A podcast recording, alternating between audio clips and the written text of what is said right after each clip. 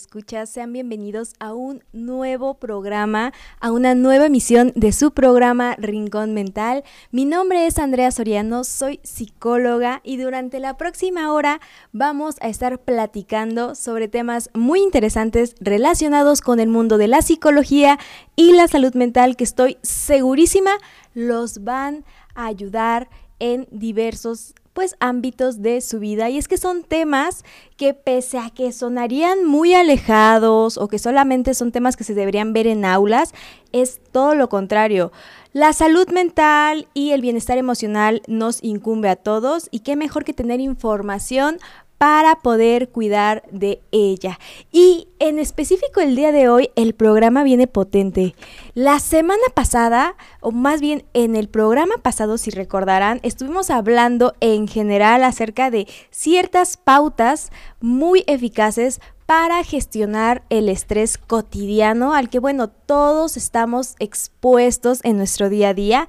Pero el día de hoy, siguiendo con esta línea, vámonos a un síndrome, vamos a hablar acerca de un fenómeno complejo y más específico que claro también está muy muy relacionado con el estrés. Y el día de hoy entonces vamos a hablar del famoso síndrome de desgaste profesional o también conocido como síndrome de burnout.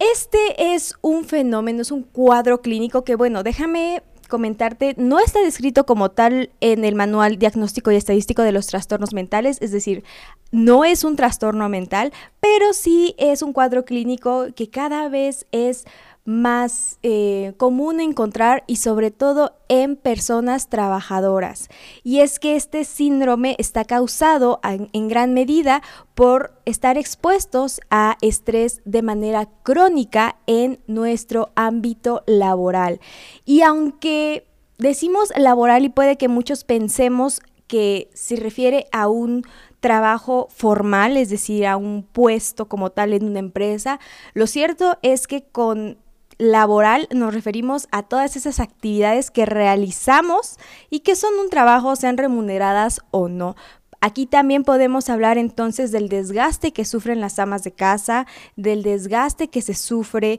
eh, que se puede llegar a sufrir si estamos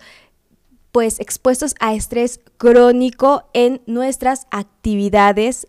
de trabajo laborales, lo repito, sean formales o no. Y puede que algunos ya estén familiarizados con el tema, que lo hayan escuchado por ahí en alguna conversación o que de plano esta sea la primera vez que lo escuchan y estén interesados en conocer un poquito más acerca de esta información. La verdad es que todos somos mortales. Nos desenvolvemos en el ámbito laboral, tenemos actividades que realizar y lo cierto es que no estamos exentos de poder llegar a experimentar este síndrome en algún momento de nuestra vida. Así que claro que a todos nos incumbe aprender de ello, saber a qué se refiere, eh, conocer cuáles son los síntomas, los signos para poder detectarlo y sobre todo yo apunto mucho a la prevención, para poder prevenirlo. Así que en el programa del día de hoy no solamente vamos a estar hablando de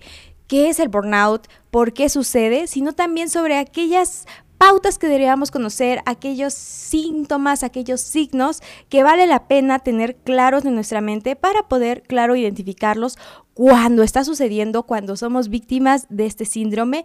o para poder prevenirlo y para ello vamos a hablar también hacia finales del programa acerca de algunas pautas que vale la pena tener en cuenta, ya sea si nosotros somos los trabajadores, es decir, si nosotros somos las personas que estamos realizando esas actividades y estamos del lado en el cual podríamos caer en síndrome de burnout o por del mismo modo, si estamos a cargo de un equipo de trabajo, muchas veces sucede que eh, a nuestro mando hay otras personas que están realizando actividades y qué mejor que saber también como jefes de proyecto cuáles son esas señales que vale la pena detectar y cuáles son esos factores que vale la pena cuidar para evitar que el personal se desgaste, porque al fin y al cabo, en todo negocio, ya sea pequeño, grande, mediano, no importa el tamaño, lo más importante siempre es el capital humano, así que vale mucho la pena cuidar de él Y pues bueno, de esto y más vamos a estar platicando a lo largo de ese programa, así que los invito a que nos acompañen, a que pidan sus canciones, a que nos manden sus dudas, sus comentarios al teléfono de cabina 238-211-3140. Se lo repito, 238-211-3140 o directamente al Instagram arroba rinconmental.mx, desde el cual los estaremos leyendo y contestando a sus dudas. Antes de comenzar a darlo todo en el programa del día de hoy, vámonos a escuchar el primer par de canciones y enseguida regresamos para continuar con el tema del programa del día de hoy. Como les comentaba, vamos a hablar esta vez sobre el síndrome de desgaste profesional. Y para ir entrando de una vez en materia, chicos, yo les tengo algunas preguntas que valdría la pena que sean muy honestos y se contestaran a ustedes mismos. La primera es, ¿alguna vez han experimentado algún agotamiento que sea tan intenso al nivel de, claro, levantarse sin ganas en lo absoluto de ir al trabajo? prácticamente se arrastran a ustedes mismos a ir a trabajar y bueno, han tenido incluso problemas para iniciar la jornada laboral una vez que llegan, de esas veces en las cuales ya están sentados en su escritorio y sienten que el cerebro todavía no carbura. O de esos famosos lunes en los cuales sentimos que nos cuesta el alma levantarnos. Pues bueno, esto es algo que sucede mucho en el síndrome de burnout, cuando una persona se dice, entre comillas, que está quemada. Y es que bueno, como les conté, eh, este síndrome es un fenómeno que sucede principalmente en el ámbito laboral que cada vez está estudiando más y más y del cual también cada vez se ha encontrado más presencia en otros ámbitos. Mucho se acota al ámbito laboral, como les comentaba, pero también hay que tener en cuenta a los estudiantes universitarios que muchas veces también son pues sometidos a cargas extremas de estrés con pocas horas de sueño y bueno, no es de extrañar entonces que el burnout también se pueda encontrar en, los ámbitos académicos. Y bueno, Vamos a seguir platicando sobre esto. Les comentaba que es consecuencia de estar expuestos de manera crónica, es decir, de manera eh, pues continuada a grados elevados de estrés y ya hemos platicado en programas anteriores sobre el estrés. Ya sabemos que no es malo que lo experimentemos, que de hecho en situaciones muy puntuales se trata de una respuesta completamente natural de nuestro cuerpo que nos permite hacerle frente de forma efectiva a las diversas tareas, las diversas demandas o los diversos retos que la vida diaria nos enfrenta. Sin embargo, también sabemos que nuestro cuerpo no está diseñado para sostener esta respuesta por periodos prolongados. Y entonces pues ya se imaginarán qué sucede cuando esta respuesta se presenta en exceso y sobre todo durante un tiempo muy continuado, pues bueno, lo natural va a ser que nuestro organismo va a entrar en un estado de sobrecarga que pues obviamente va a traer consecuencias en diversas áreas, pero sobre todo va a impactar en nuestra salud, en nuestra salud tanto física como mental. Y en este sentido es cuando hablamos muy acotadamente del ámbito laboral, podemos hablar de que una consecuencia de estar sometidos a estrés de manera pues prolongada es el famoso síndrome de desgaste profesional. Pero todo esto, Andrea, ¿qué rayos es el síndrome de desgaste profesional o a qué hace referencia? En pocas palabras, me gustaría que se llevaran esta idea eh, de que el síndrome de burnout o de desgaste profesional es un estado de agotamiento. O sea, tu cuerpo ya estuvo sometido a mucho estrés que ha terminado agotado. En inglés se traduce más o menos como quemado, es síndrome del quemado, pero pues sí, en pocas palabras, tu cuerpo está agotado. Y agotado no solo físicamente, como si no hubieras dormido en muchísimos días, sino también mentalmente, lo cual impacta en tu capacidad de concentración y emocionalmente, que nos viene generalmente a dar costes en nuestro estado de ánimo y podemos estar como muy apáticos o muy, muy enojados, muy irritables. Y bueno, todo esto, te digo, está desencadenado por exigencias agobiantes, por un estrés crónico y claro, por una insatisfacción en nuestro ámbito laboral. Déjame comentarte también que a inicios, eh, que en sus inicios más bien, cuando este síndrome fue estudiado, fue descrito principalmente en los trabajadores del área de la salud. Me refiero muy puntualmente a los médicos y las enfermeras, debido a que, bueno, es de conocimiento público que ellos generalmente están expuestos a cargas excesivas de trabajo y pues con mayor frecuencia se presenta en trabajadores de esta área, pero también se ha encontrado su presencia en trabajadores que trabajan en el área de prestación de servicios y relaciones humanas. Sin embargo, como te comentaba a inicios del programa, hoy en día sabemos que no es exclusivo de estos sectores y que puede afectar en realidad a cualquier persona que esté expuesta durante un tiempo prolongado a situaciones laborales que impliquen algunas puntuaciones muy especiales. Número uno, situaciones laborales en las que, en los que tengamos sobrecarga de trabajo, situaciones laborales en las cuales pues los horarios sean muy largos, las jornadas sean extensas, en las cuales no haya tiempo para la desconexión, para tomar pequeños breaks, también es importante tener en cuenta que aquellas situaciones laborales en las cuales hay ambigüedad en las tareas impactan mucho en las posibilidades de que una persona desarrolle este síndrome. Y es que bajo esta premisa, si una persona está trabajando y realmente no sabe bien qué es lo que se espera de ella, cuáles son las funciones que debería realizar, pues genera también una sobrecarga importante. La ambigüedad de las tareas es entonces otro factor a considerar y claro, pues bueno, un sobreelevado nivel de exigencia va a terminar impactando. ¿Y de qué manera impacta? Pues bueno, muchas veces podemos identificar a las personas que lo, que lo han desarrollado porque generalmente pasan de ser profesionales proactivos, profesionales productivos y comprometidos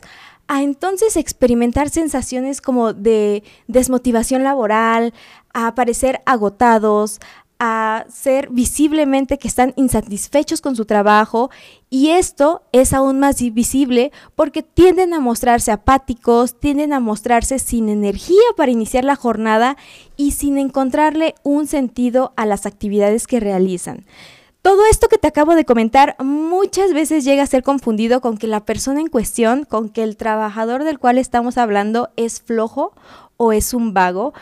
pero es muy importante pues derribar este mito y aclarar que no se trata de que nuestro colaborador sea flojo, no se trata de que, como se diría por ahí, no le esté echando ganas o no se esté poniendo la famosa camiseta, sino que podemos estar mejor pensando o sospechando acerca de este famoso síndrome. Y de hecho, desde el año 2000 el síndrome de desgaste profesional ha sido declarado incluso por la Organización Mundial de la Salud como un factor de riesgo laboral que puede afectar de manera significativa la calidad de vida de las personas que lo padecen, sin mencionar que también puede dar paso al desarrollo de otras enfermedades, no solo físicas, sino también mentales, es decir, los famosos trastornos mentales o incluso en última instancia puede llegar a poner en riesgo la vida de la persona que lo, padece. Por lo tanto, por lo tanto, y con todo esto que les acabo de comentar, es súper importante que no nos lo tomemos a la ligera, que tratemos de prestarle atención, que tratemos de identificarlo y también, ¿por qué no?, aprender algunas estrategias que todos nosotros podemos poner en práctica para prevenirlo, ya sea con nosotros mismos o en nuestros centros de trabajo, es decir, ya sea a nivel individual o, mejor aún, a nivel organizacional. Y digo mejor aún porque la verdad es que cuando las personas estamos a cargo de otros colaboradores, tenemos de cierta manera también más poder para realizar cambios en beneficio de la salud de nuestros trabajadores. Y bueno, Recordemos también que uno de los pilares más importantes de cualquier organización es el factor humano, como se los mencionaba a inicios del programa, y es que los trabajadores, los colaboradores o los equipos de trabajo que hacen posible que los negocios funcionen, deberíamos, pues claro, apuntar a su bienestar. Como dirían por ahí, si tú cuidas de tus trabajadores, ellos van a cuidar de tu negocio. Y pues incluso ya con normas como la famosa 035 que entró en vigor hace algunos años, se ha comenzado a visibilizar más la importancia de prestar atención a prevenir los factores de riesgo psicosociales y a promover entornos de pues mayor bienestar para nuestros trabajadores, para los colaboradores. Así que bueno, todos estos temas nos incumben, nos incumben a todos y a cada uno de nosotros, así que vamos a continuar. Y en el siguiente bloque vamos a hablar ahora de cómo podemos detectarlo, porque ya hablamos de qué es, ya hablamos del por qué sucede, pero ok, ¿Cómo lo detecto? ¿Cuáles son esas señales de alarma a las cuales yo debería prestar atención? Y más importante aún, ¿qué puedo hacer para prevenirlo? De eso y más vamos a continuar hablando a lo largo del programa, pero primero vamos a continuar escuchando unas melodías a cargo del equipo de Radio SICAP. Eso en el tercer bloque del programa del día de hoy. ¿Cómo, ¿Cómo les está tratando este viernes, Radio Escuchas? La verdad es que aquí en cabina, híjole, se siente el calor. Tehuacán hoy amaneció muy, muy caluroso y en general estos días han sido de un calor tremendo, pero pues bueno, hay que darle. Vamos a continuar. Y el día de hoy, pues mira, muy ad hoc, estamos hablando del síndrome del quemado. Nosotros casi, casi estamos quemados, pero por el calor, afortunadamente no por el estrés. Pero pues bueno, Continuando con el tema, continuando con el programa, este, hablando sobre este famoso síndrome de burnout, síndrome del quemado o síndrome de desgaste ocupacional o profesional. Miren, yo les digo algo, lo cierto es que no hay un consenso en cuanto a la traducción del término al español, por lo tanto es muy común que cuando escuchen hablar de él, eh, lo escuchen como síndrome de burnout, porque pues por lo mismo de que no hay un consenso en cuanto a la traducción, pues se prefiere utilizar el término original que viene del inglés, pero pues ya sabemos ahora todos que cuando lo escuchemos está haciendo referencia a una respuesta extrema de nuestro cuerpo al estrés crónico que se puede llegar a vivir en ámbitos laborales y que bueno, puede ser la puerta a otras complicaciones, ya sea tanto de salud física como de salud mental. Incluso a nivel organizacional, también déjame comentarte que implica importantes costes porque pues ya te imaginarás que puede influir en procesos de rotación, en ausentismo y claro, ni hablar de las consecuencias en el desempeño laboral dentro de las empresas, dentro de las organizaciones, que muchas veces, pues bueno, los errores cuestan dinero. Y pues bueno, siguiendo con este tema, algo igualmente importante de aclarar, de conocer, son los síntomas. ¿Por qué? Porque el poder identificarlos nos da información muy valiosa que apunta a que actuemos a tiempo, que acudamos con un especialista en caso de necesitarlo, un especialista en salud mental, ojo. Y bueno, se los voy a compartir y no se trata de autodiagnosticarse, porque incluso déjame comentarte algo muy común que sucede con los síntomas de en general, pues muchas afecciones mentales, y es que se sobreponen. Es decir, hay muchos síntomas que parecen de un cuadro, pero son de otro, y entonces, lejos de tener la etiqueta solamente, pues el tratamiento que se le da también difiere. Así que, por ejemplo, en el, en, en, el caso del síndrome de burnout, este es un síndrome que es tan complejo que incluso puede llegar a ser confundido con otros fenómenos como por ejemplo la depresión. La famosa depresión comparte varios síntomas con el burnout, pero existe una importante diferencia. Que ojo, antes de hablar de la diferencia, también quiero hablar acerca de la relación entre burnout y depresión, puesto que el burnout a la larga, déjame comentarte que podría llevarnos a experimentar cuadros depresivos. Y bueno, ahora en cuanto a la diferencia que hay entre estos dos, es importante tener en cuenta que el burnout está asociado a la situación laboral específicamente, mientras que la depresión es un trastorno mental muchísimo más general y que no depende tanto del contexto. Es decir, en el burnout la persona puede experimentar todos estos síntomas cuando se relacionan a ámbitos laborales, cuando se trata de ir a trabajar, cuando se trata de estar pues en su ambiente de trabajo, pero pues en la depresión estos síntomas en general están presentes en todos los ámbitos de la vida de la persona, es decir, con los amigos, con la familia, en lo personal, eh, en general en toda su vida. Por lo tanto, sí que es súper importante conocer los síntomas y les digo, para sondear cómo nos encontramos o cómo nos sentimos y poder tomar decisiones informadas como por ejemplo acudir con un profesional que pueda valorarnos y claro, lo más importante, que pueda tratarlo. Y bueno, una vez aclarado esto, vamos a hablar un poquito acerca de los síntomas y de forma muy sencilla para no decirles así como que la lista eh, síntoma por síntoma y que suene más bien a un dictado, déjame comentarte que los síntomas los podemos entender en torno a tres principales dimensiones. Estas tres principales dimensiones son, número uno, el cansancio o el agotamiento emocional.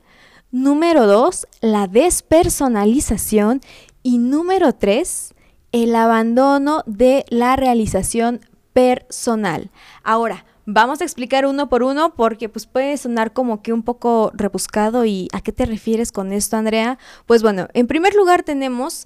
a el cansancio o el agotamiento emocional y esta dimensión, este primer grupo de síntomas hace referencia en pocas palabras a una pérdida progresiva, es decir, se cocina con el tiempo, no pasa de un día al otro, vamos a ir como que poco a poco perdiendo la batería y es que esta pérdida progresiva es de energía, y de energía tanto a nivel físico como nivel mental, que se va a hacer evidente por la sensación de desgaste, por una sensación general de fatiga por parte del trabajador.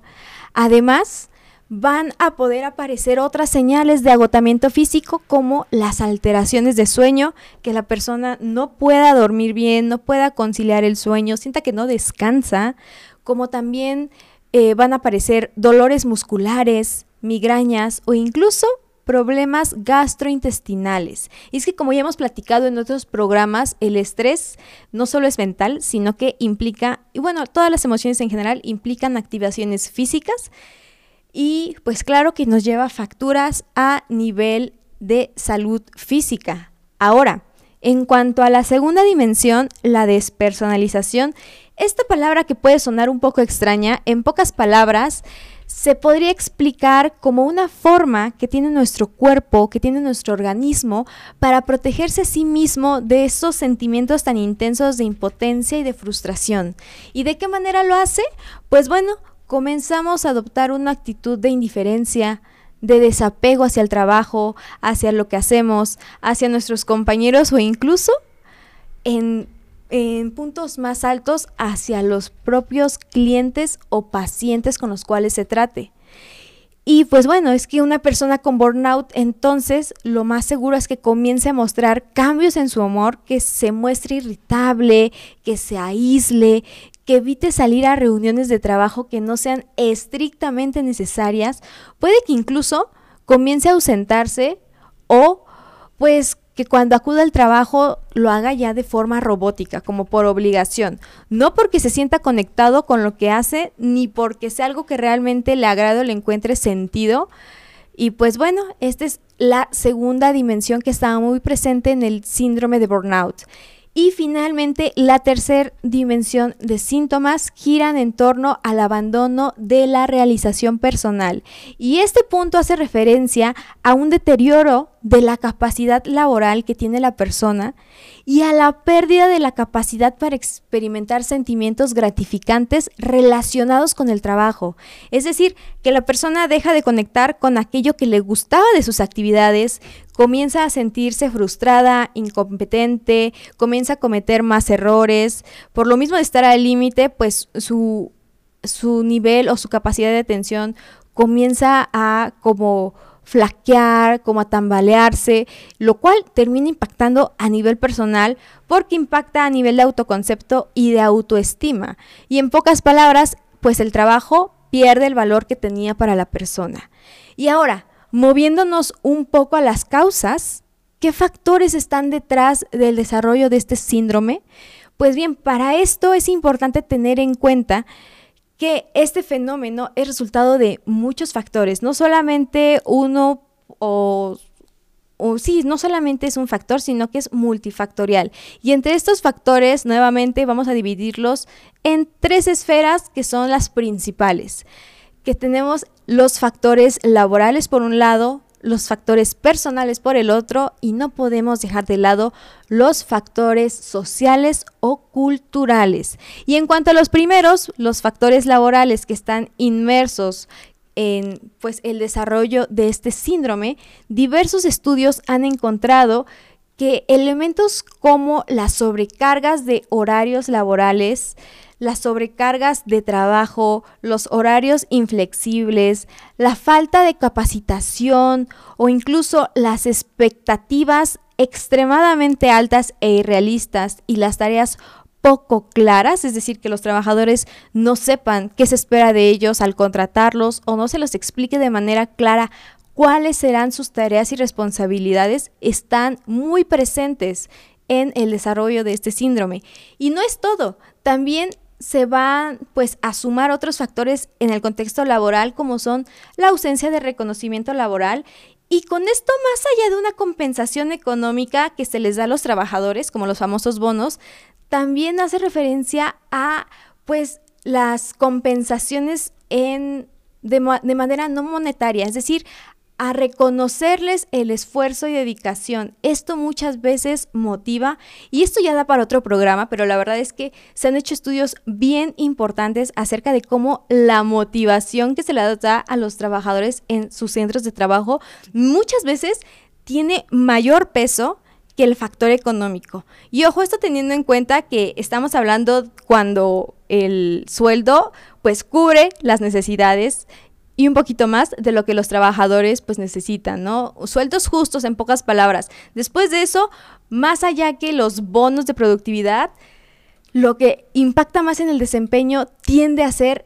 este reconocimiento que se les da a los trabajadores, pero pues bueno, como les digo, esto ya daría para otro programa porque es un tema sumamente complejo.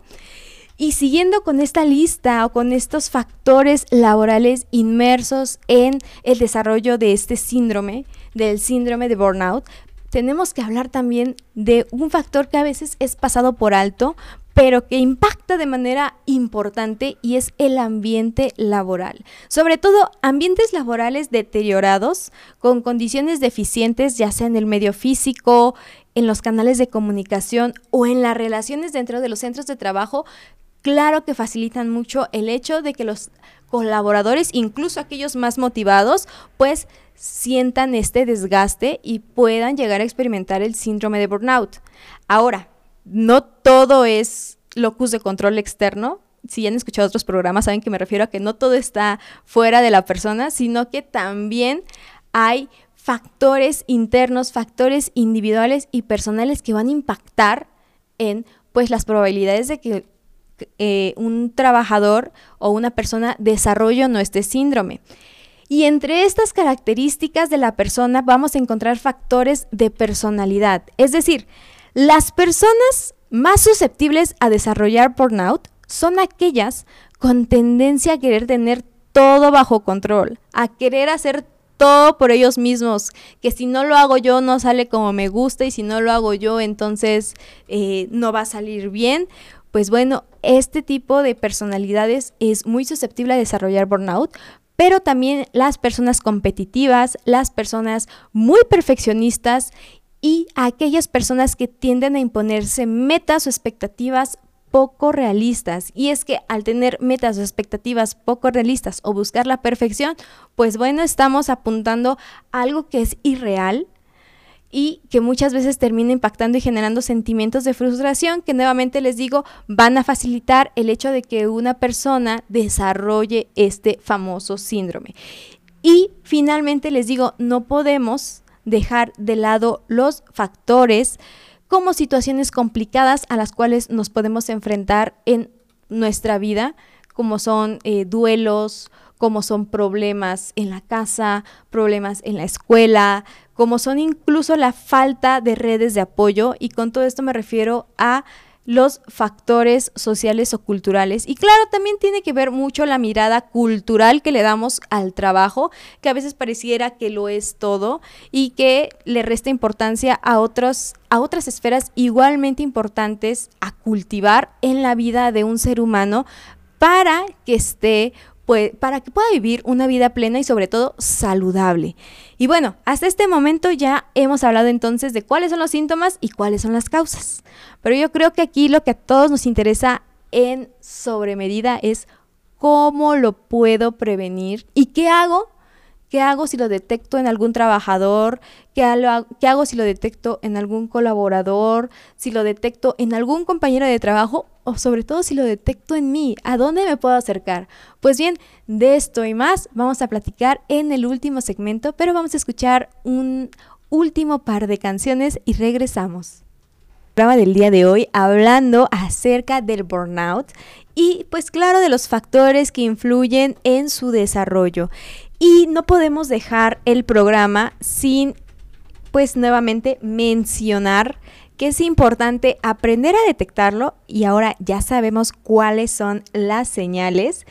y claro, aprender qué podemos hacer. Pero una cosa, con una idea nos quedamos antes de irnos a la última pausa y fue precisamente con que hay diversos factores, ¿no? Los factores, ya hablamos a grandes rasgos de los factores eh, a nivel laboral, es decir, en los centros de trabajo que contribuyen a o que favorecen la aparición de este síndrome y también los factores a nivel individual, es decir, de cada persona que del mismo modo van a contribuir. Pero aunque hablamos muy por encima del agua acerca de los factores sociales, la verdad es que vale la pena prestarles mucha atención porque tienen un impacto muy fuerte. Y principalmente les quiero eh, platicar o quiero que eh, charlemos un poquito acerca de esta cultura en la cual estamos inmersos, que bueno, alaba, alaba de sobremanera la productividad laboral, incluso muchas veces a costa del bienestar de las personas. Es decir, no está mal que nos queramos esforzar, que queramos dar lo mejor de nosotros, que queramos pues... Eh, seguir creciendo profesional y laboralmente, eso es pues muy aplaudible y está muy bien. O sea, realmente es las metas de cada uno, los sueños que cada uno de nosotros tiene, pues son aplaudibles. Sin embargo, es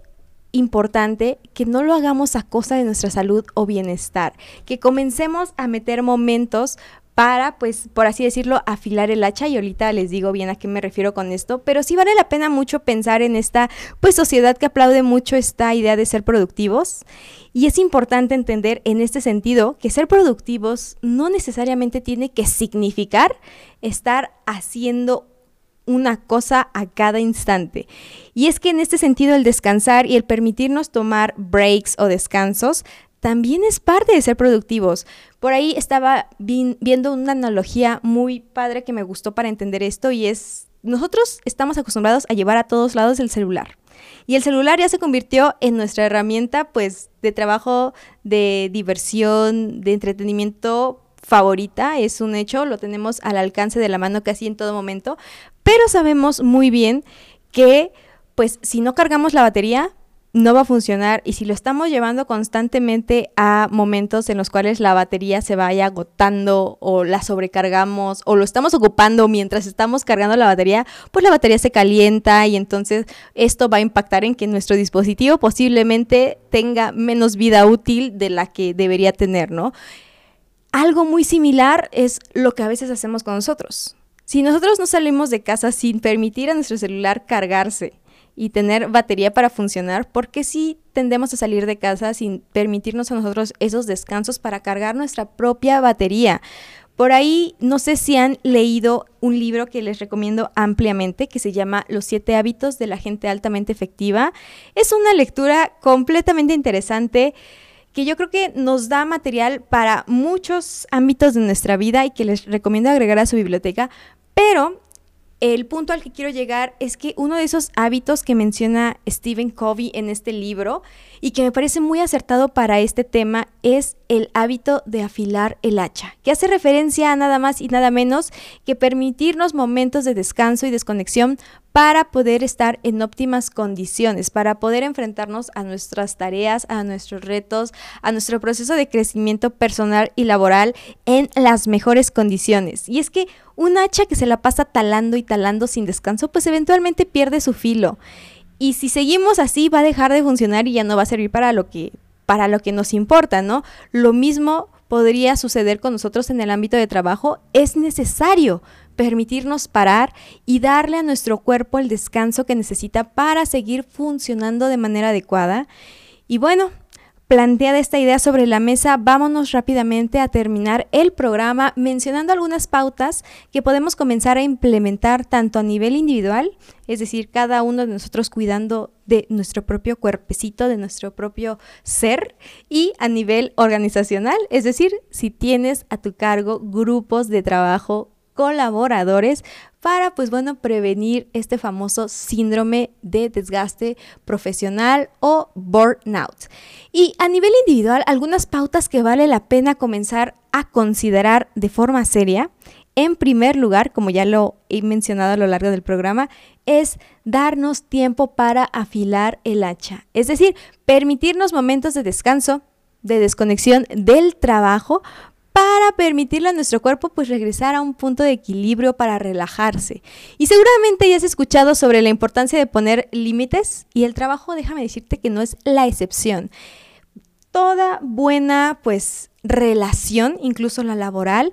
es, pues necesita de límites sanos. Y en este sentido es necesario comenzar a marcar fronteras entre el trabajo y la vida personal. Por mucho que tenga que ver uno con el otro, tratemos de respetar nuestros horarios de trabajo, evitemos llevarnos trabajo a casa e incluso si es posible, pues con esto del home office que ya vino para quedarse,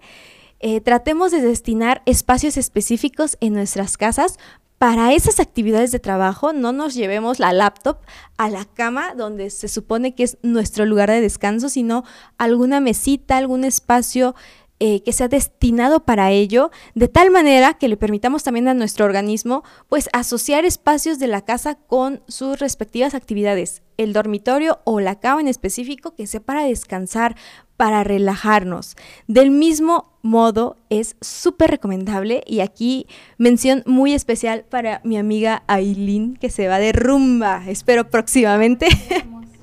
es crear un ambiente social fuera de las horas de trabajo. Chicos, el pasar tiempo con la familia o con los amigos es sumamente importante. Esto permite que socialicemos y déjame decirte que los seres humanos somos seres sociales por naturaleza. Esto a su vez ha demostrado que cuando socializamos con otras personas tiene efectos súper positivos en el alivio del estrés, además que claro nos sirve para nutrir esas redes de apoyo a las cuales pues nos podemos acercar al tener dificultades de cualquier índole en nuestra vida. Y claro, aquí entra mucho el, chicos, permítanse también salir por ese café, salir por esa cervecita, salir a bailar. Estas salidas también nos llenan como de aires nuevos, de energía, nos relajan y es muy importante para pues evitar desgastarnos. Que ojo, todo con medida y ustedes saben, se los dejo a su criterio. Y bueno, del otro lado, ahora te hablo a ti, si eres jefe o si estás a cargo de un grupo de trabajadores. Déjame comentarte que tienes una responsabilidad enorme, diría el tío Ben. Un gran poder conlleva una gran responsabilidad y hay acciones muy sencillas que puedes promover en tus centros de trabajo para cuidar del bienestar de tu talento humano, para preservar su salud y claro, para prevenir este síndrome de burnout. Entre algunas pautas sencillas a considerar desde tu posición estarían acciones como fijar y respetar horarios de trabajo. En algunas ocasiones yo sé que en nuestra cultura llega a existir esta mirada negativa hacia los trabajadores que terminan su turno laboral y se atreven a irse del centro de trabajo. Muchas veces se dice, híjole, es que no están dando el plus o no están comprometidos o no tienen puesta la camiseta, pero más allá de verlos como entes meramente productivos, recordemos que son seres humanos como tú y como yo, que tienen su vida, que tienen sus dificultades, que tienen sus necesidades, así que bueno, el de entrada el respetar esas horas de entrada y salida es un punto muy importante a tener en cuenta. Y del mismo modo, otra pauta importante es implementar esa distribución equitativa de cargas de trabajo entre tus colaboradores. Y para esto, pues nos podemos apoyar de las famosas descripciones de puesto, estos pues documentos que recopilan las funciones, las responsabilidades que cada puesto de trabajo tiene en un negocio o en una organización.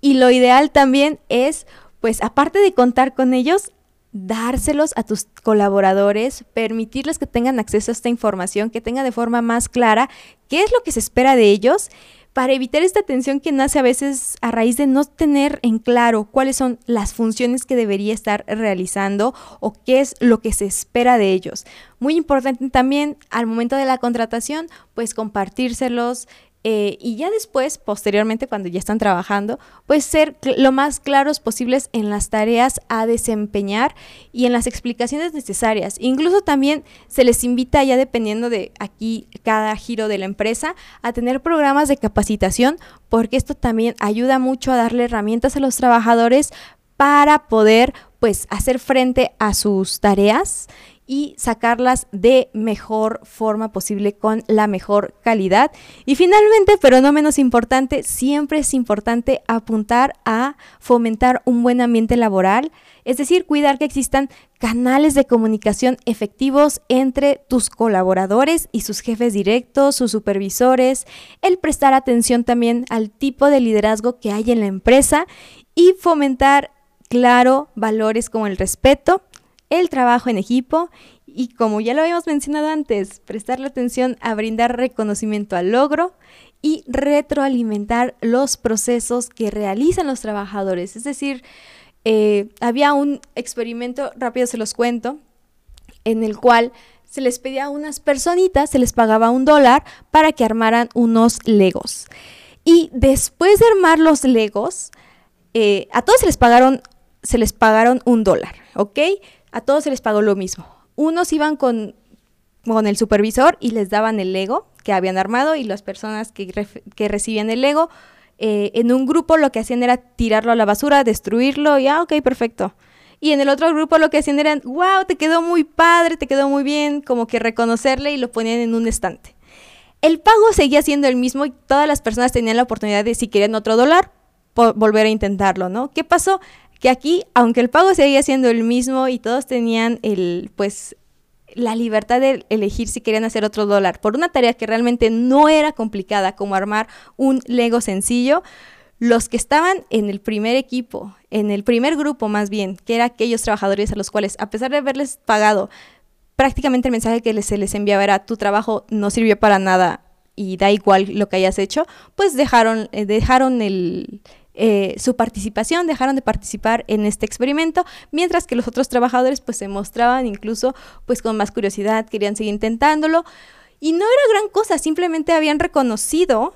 o sea, no les hicieron una fiesta, no les les pusieron un pastel, pero habían reconocido su trabajo y en pocas palabras el mensaje que les decían es lo que estás haciendo vale y eso impacta mucho, pero como les digo, esto ya da para otro programa, es yo creo un tema muy, muy interesante. Ustedes ya me dirán qué piensan. Y con esto damos por concluido el programa del día de hoy. No sin antes mandar saludos a todas esas personas, todos esos C-Cuppers que semana con semana nos escuchan. Saludos hasta Málaga, España, a nuestra querida Andrea Soriano, a mi tocaya. Saludos también a toda la cueva de Lince CICAP, al profesor Geos y pues a todos los compañeros de CICAP en general. Y en general, saludos a todos los CICAPers. Nos estamos escuchando en una próxima emisión. Cuídense mucho. Un saludo muy, muy especial a nuestra querida maestra Edith Hernández, directora de Casa Latina. Híjole,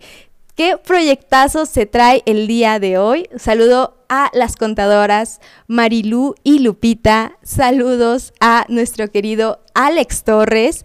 Y pues bueno chicos, los invito a continuar al pendiente de la transmisión de Radio CICAP. Nos escuchamos en una próxima emisión.